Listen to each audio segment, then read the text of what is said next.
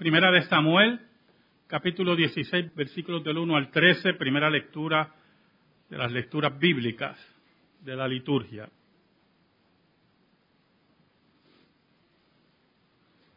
Había un conflicto en la monarquía judía.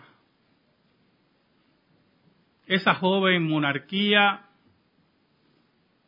que había surgido porque el pueblo ya no quería jueces. Y como ellos mismos manifestaban, querían ser como las otras naciones que tenían rey.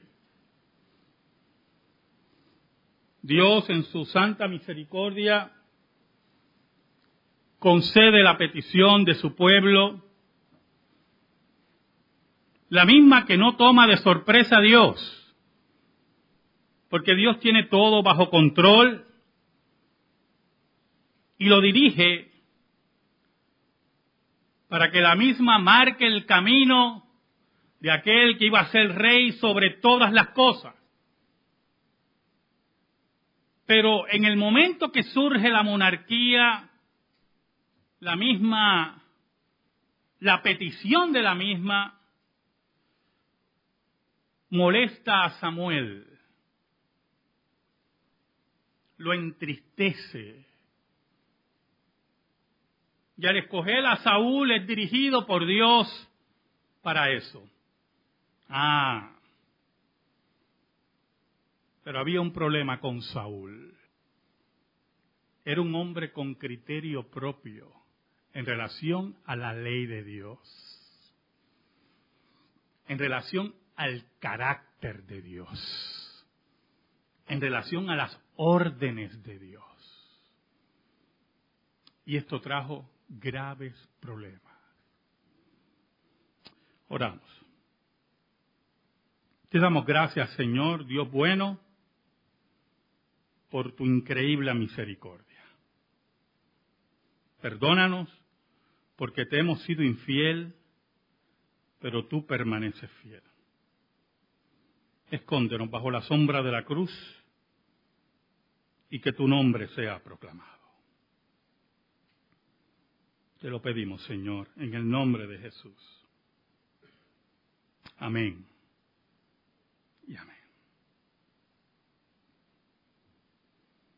Es interesante porque Samuel llegó a amar profundamente a Saúl y unir su corazón a ese rey.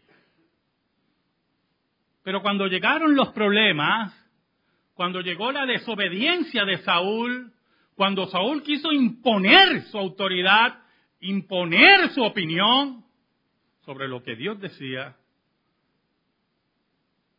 Dios decide sacarlo del medio. Y envía a Samuel. Y le anuncia que ya Dios lo había desechado a tal punto que el escritor de Samuel dice en una forma antropomórfica que Dios se había arrepentido de haber puesto a Saúl como rey de Israel. A ese nivel era el pecado de Saúl a ese nivel era la inconformidad de Dios. Por lo tanto, la joven monarquía estaba en graves problemas. ¿Sabe, hermano? La joven monarquía en problemas nunca llevó a desechar la monarquía, sino a buscar sustituto a buscar aquel que fuera conforme al corazón de Dios. La monarquía ya estaba establecida. Por eso es que la iglesia de Cristo, no importa los problemas que enfrente, no importa que haya falsos maestros dentro de la iglesia de Cristo, no importa que hayan apóstatas, no importa la persecución, la iglesia de Cristo nunca va a ser desechada. Es la iglesia de Cristo del rey triunfante, del rey que venció la muerte. Por lo tanto, frente a los problemas que tenía la monarquía, Dios le dice a Samuel que tiene un nuevo rey. Lo interesante es el profundo amor de Samuel por Saúl. El versículo 1 dice, del capítulo 16, dijo Jehová a Samuel, ¿hasta cuándo llorarás a Saúl? Habiéndolo yo desechado para que no reine sobre Israel. ¿Hasta cuándo? ¿No entiendes que mi mandato, mi orden, no va a cambiar? Es el Dios que controla todas las cosas. Es el Dios que no se mueve por lloriqueos. No es el Dios que tú puedes manipular. Es el Dios que tiene el camino correcto. Es el Dios que tiene el camino expedito. Porque Él lo ha decretado y lo controla. ¿Sabe, hermano? Muchas veces sufrimos pérdidas en nuestras vidas. Pérdidas profundas, dolorosas en nuestras vidas. Trabajos importantes, negocios, familiares, hijos. He sido testigo de creyentes que como no ocurren las cosas como ellos quieren, toman coraje con Dios. Y como pecadores al fin, toman diferentes avenidas para en cierta medida tomar revancha con Dios. No tengo que hacer una lista. Usted sabe. Usted sabe muy bien. Entonces no entendemos lo que es la soberanía de Dios en nuestras vidas y no entendemos que la voluntad de Dios para el creyente siempre será lo mejor. Todas las cosas obran para bien, dice el apóstol Pablo, para aquellos que él ama. Samuel todavía no entendía que Dios se había cansado de Saúl. No entendía, y era el profeta de Dios, y hablaba con Dios directamente pero no entendía. Y lloraba por Saúl. Y, yo me lo imagino orando, Señor, dale una oportunidad. Y Dios había dicho que no. No sabía resignarse ante la voluntad de Dios. Por lo tanto, Dios decide darle una orden. Primero lo confronta. ¿Hasta cuándo tú vas a seguir con ese lloriqueo? Ya yo deseché a Saúl. Y añade, mire qué interesante, la solución al problema. El Dios que nosotros servimos es el Dios que soluciona problemas, ¿o yo? Lo que pasa es que algunas veces no nos gustan las soluciones de Dios. Pero el Dios que nosotros servimos, que no es un muñeco de, de palo, ni de yeso, es el Dios vivo, el Dios invisible, es el que soluciona problemas. Oiga, y le dice, llena tu cuerno de aceite y ven, te enviaré a Isaí de Belén, porque de sus hijos me he provisto de rey. Dice, deja de llorar, llena tu cuerno de aceite y camina, que viene nuevo rey para Israel. Yo me he provisto de rey. Muy importante eso, yo hermano.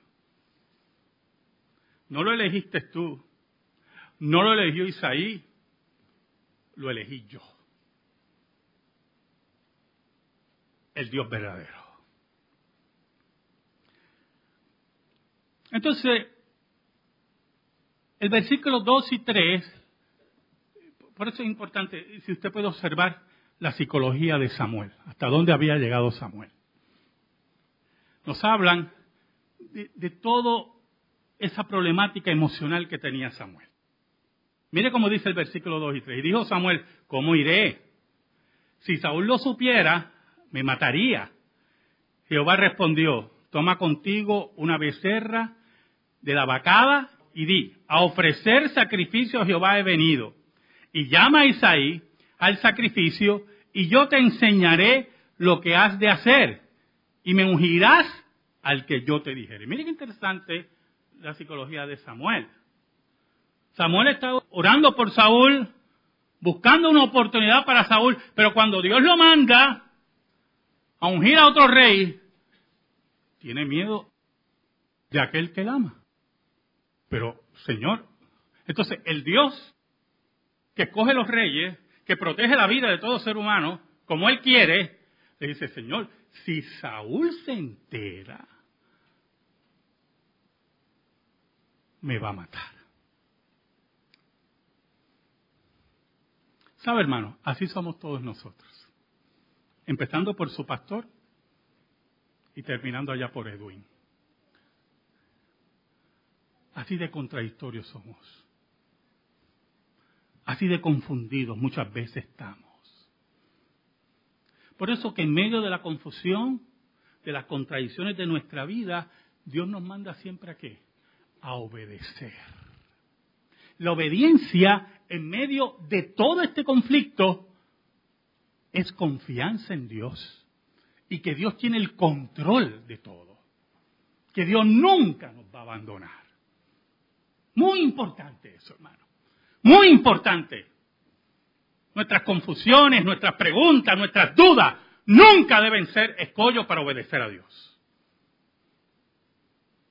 Nunca, hermano. Porque desobedecer a Dios es retar su carácter. Samuel pudo haber dicho, no, Señor, yo no voy para allá porque Saúl me va a matar. Y yo creo que tú debes considerar a Saúl darle una oportunidad.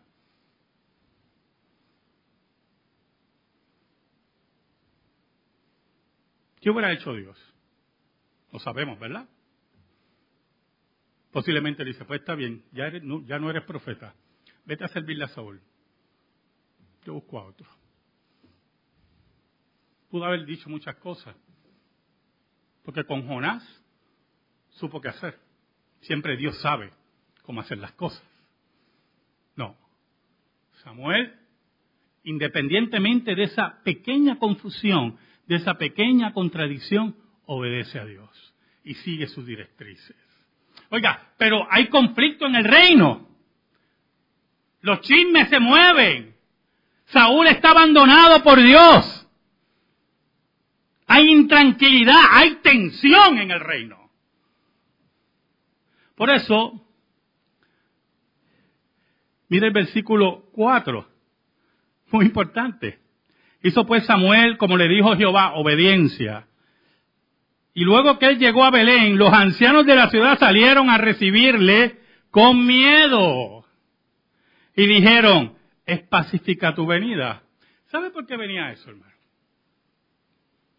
Escuche. Ellos conocían el carácter de Samuel.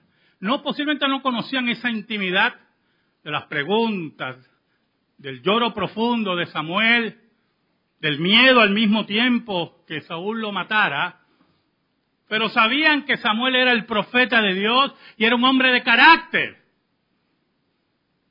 Y donde iba, iba a solucionar los problemas. Y sabían la tensión que existía en el reino. ¿Sabe? Cuando Dios llama aquí ancianos y diáconos, es mejor que usted esté claro que Dios lo llamó. Porque Dios viene aquí a escogerle a usted.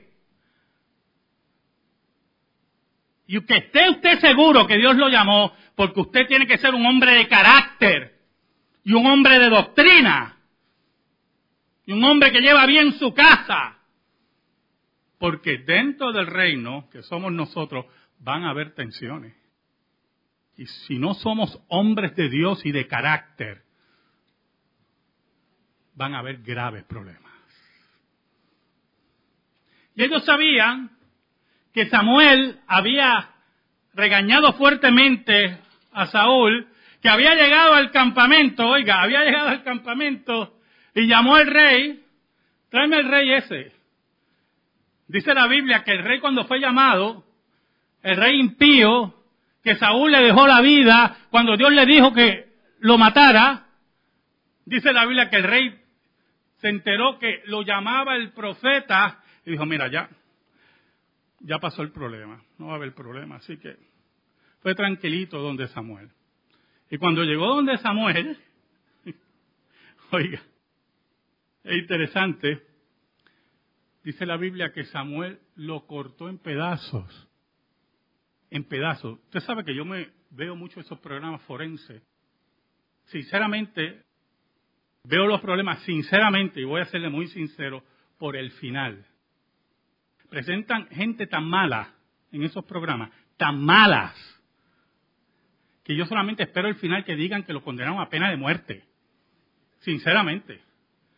El otro día estaba viendo uno con mi esposa y la persona era tan mala que yo decía, si no lo condenan a pena de muerte, el juez está confundido. Lo condenamos a pena de muerte. Entonces, cuando explican esos programas, por eso viene este paréntesis, si alguien descuartiza a alguien en una bañera, así son de malos que presentan esos programas, gente terrible. Los forenses explican y dicen, bueno, se le hizo difícil cortarlo porque no tiene la habilidad de un carnicero que sabe dónde cortar. El que es carnicero, no sé si tengo un carnicero entre ustedes, hay que saber, de eso hay que saber. Oye, hermano, eso no es meter el cuchillo y eso hay que saber. Los cortes de carne, todas y dónde cortar. Yo no sé si Samuel tenía la habilidad de carnicero, yo solamente que lo cortó en pedacitos y los ancianos lo sabían y sabían el carácter de Samuel y sabían la tensión que había. Por eso cuando lo reciben, le dicen, vienen en paz. dice que salieron con miedo. Vienes en paz. En medio de toda esta tensión, vienes en paz. Pero Samuel era el profeta de Dios, era un hombre de carácter. Oiga, y él dice, sí, vengo en paz. Yo imagino Fernando anciano, Yo, yo veo toda la escena, hermano. Mira el versículo 5. Él respondió, sí, vengo a ofrecer sacrificio a Jehová, santificaos y venid conmigo al sacrificio. Y santificando él a Isaí y a sus hijos, los llamó al sacrificio. Fue toda una ceremonia, hermano, conforme a la ley de Dios, una ceremonia en un orden específico, como Dios siempre dicta en su palabra, como debe ser adorado. Y empezó el proceso de elegir rey a Israel.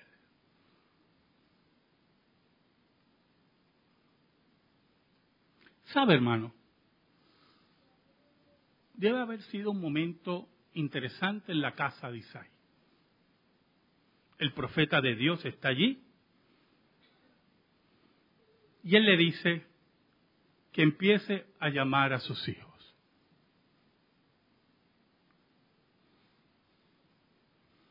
Los versículos 6 y 7 dicen, y aconteció que cuando ellos vinieron, él vio a Eliab y dijo, de cierto delante de Jehová está ungido.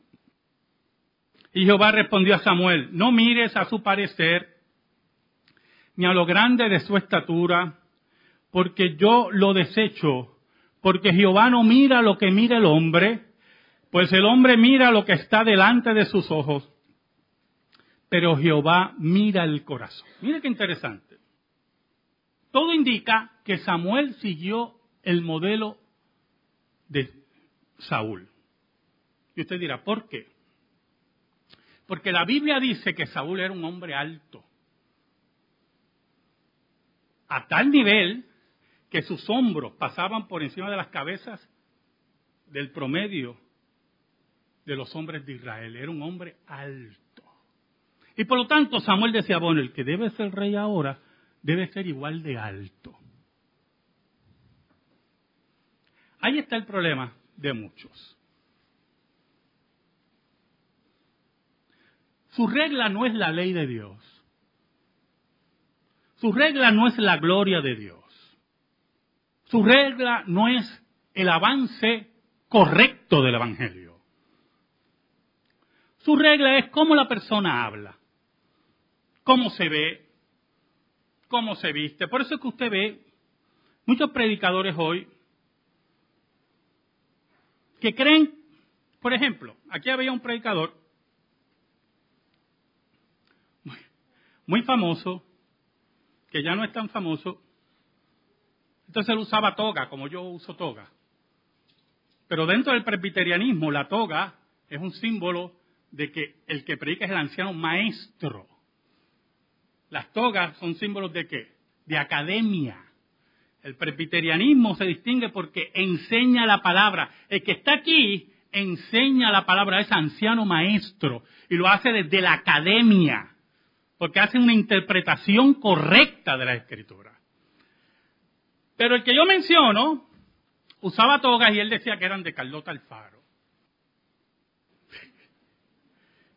Y entonces, hermano, y la, perdóneme, es que me tengo que reír. Y entonces él se paraba frente a la televisión con esa cara, sin saber la historia de la toga, sin saber la razón histórica, la razón histórica de la utilización de la toga.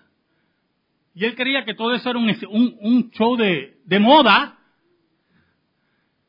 Y como persona totalmente ignorante, tan ignorante que se para frente a miles de personas en la televisión y dice, que sus togas eran de Carlota Alfaro. Yo lo miraba y yo decía, Señor, ¿hasta dónde hemos llegado? Él enfatizaba que miraran el exterior. ¿Sabe lo que me dice mi esposa acá en Trustillo? ¿Sabe que me pone esta toga? Carlos, esa toga ya está gastada. Esta toga yo la compré para mi ordenación hace. Y yo vengo y le digo, no olvídate de eso. Si yo vengo aquí a lucirle a Cristo. Y ella hace, no sé.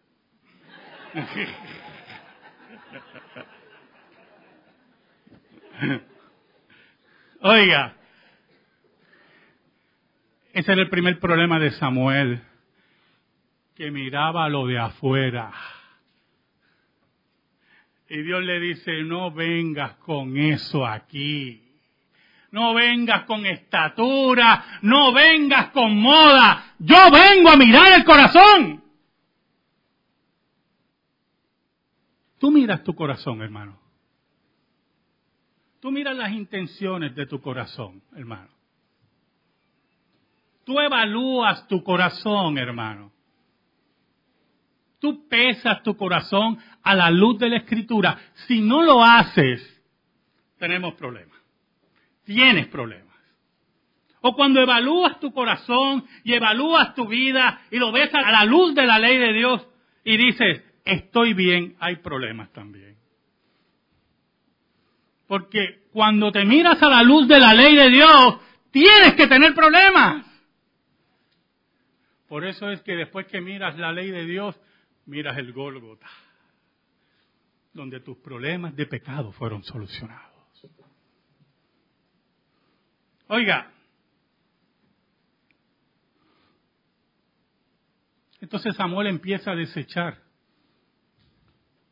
porque Dios le indicaba, mira el versículo 8, entonces llamó Isaí a Abinadab y lo hizo pasar delante de Samuel, el cual dijo, tampoco a este ha escogido Jehová. Hasta Hizo luego pasar Isaí a Sama y él dijo, tampoco a este ha elegido Jehová. E hizo pasar Isaí siete hijos suyos delante de Samuel, pero Samuel dijo, Isaí, Jehová no ha elegido a esto. Y entonces ahí Samuel se confundió. Pero espera, ya este pasó. Entonces, Isaí tenía otro hijo pero era un chamaco. Era un adolescente prácticamente. Oiga, y él se lo olvida. Mire, mire cómo dice el versículo 11. Entonces dijo Samuel a Isaí, ¿son estos todos tus hijos? interesante.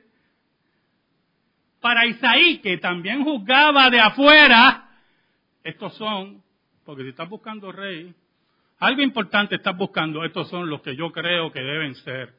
Estos son los que son altos, son fuertes, son los que, ¿verdad? Juzgando desde afuera. Y David, ¿sabe algo, hermano? Esto es muy importante aquí. Por lo siguiente. Ese, esa faro de Alejandría que mencioné hace poco, de las tocas de Carlota Alfaro, decía lo siguiente. Escuche, muy importante lo que voy a decir, muy importante. La importancia de que usted entienda el texto, la importancia de llevar esta toga. Él decía que Saí no le importaba mucho a David porque David era hijo de adulterio de su esposa. Entonces se basaba en el Salmo donde David dice, en pecado me concibió mi madre. Entonces yo lo oía, sinceramente hermano, perdóneme hermano, usted me tiene que perdonar. Yo decía, bueno, no voy a decir lo que decía. Usted imagíneselo. ¿Sabe algo, hermano? La genealogía de Cristo, escuche, la genealogía de Cristo dice que es hijo de Isaí. Porque para ser heredero del trono, tenía que seguir la línea de David y la línea de Isaí. Pero lo voy a decir más, los profetas, Isaías decía, saldrá uno del tronco de Isaí. Pero el que tenía las togas de Carlota Alfaro no lo sabía. Porque no domina el texto, porque son malos maestros, porque son falsos maestros. Porque no le importa la escritura. No le importa ser profundos estudiantes de la escritura. Son mediocres. Son blasfemos. Son gente que enerva la ira de Dios. Porque si tú dices que Cristo es de una genealogía adúltera, empezando por Isaí, que dice la Biblia que es hijo de Isaí, el cual David es hijo de Isaí, no sabes lo que estás hablando. Oiga, y él respondió, queda aún el menor que apacienta las ovejas. Queda todavía ese muchachito por allá. Y dijo Samuel a Isaí, envía por él porque no nos sentaremos a la mesa hasta que Él venga aquí. ¿Sabe algo, hermano?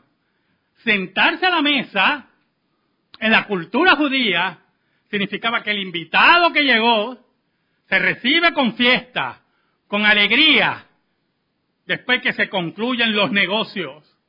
Y los negocios no se habían concluido. Dios había elegido nuevo rey para Israel y no se habían concluido. No es hora de celebrar, es hora de resolver el problema.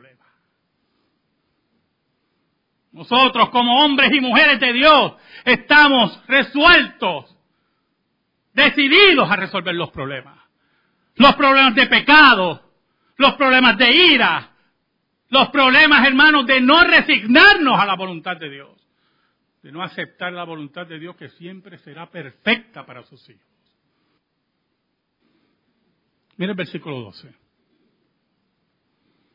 Envió pues por él y le hizo entrar, y era rubio, hermoso de ojos y de buen parecer. Entonces Jehová dijo, levántate y úngelo, porque este es interesante, ¿verdad? La descripción física de David.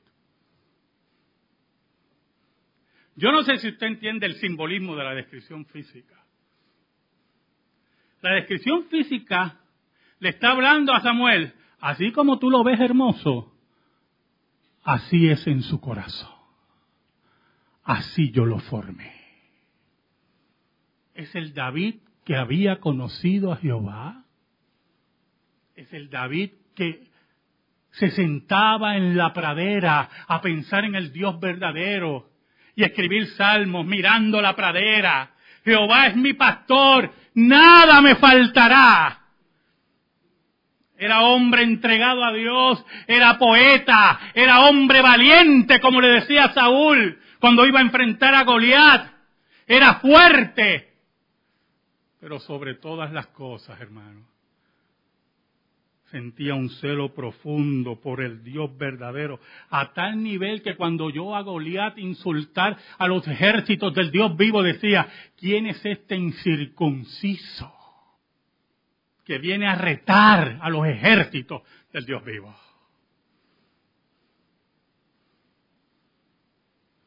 Ese era David. Ese era el que Dios dijo, este es el que yo quiero este marcará el camino y sembrará la genealogía de Cristo. Y está en la genealogía de Cristo. Pertenece a esa genealogía. ¿Sabe? Samuel, obedeciendo al Dios verdadero, olvidándose ya de Saúl, dejando todo atrás, como dice el apóstol Pablo. Muy importante, Muchas veces nosotros no, queremos dejar las cosas atrás, hermano.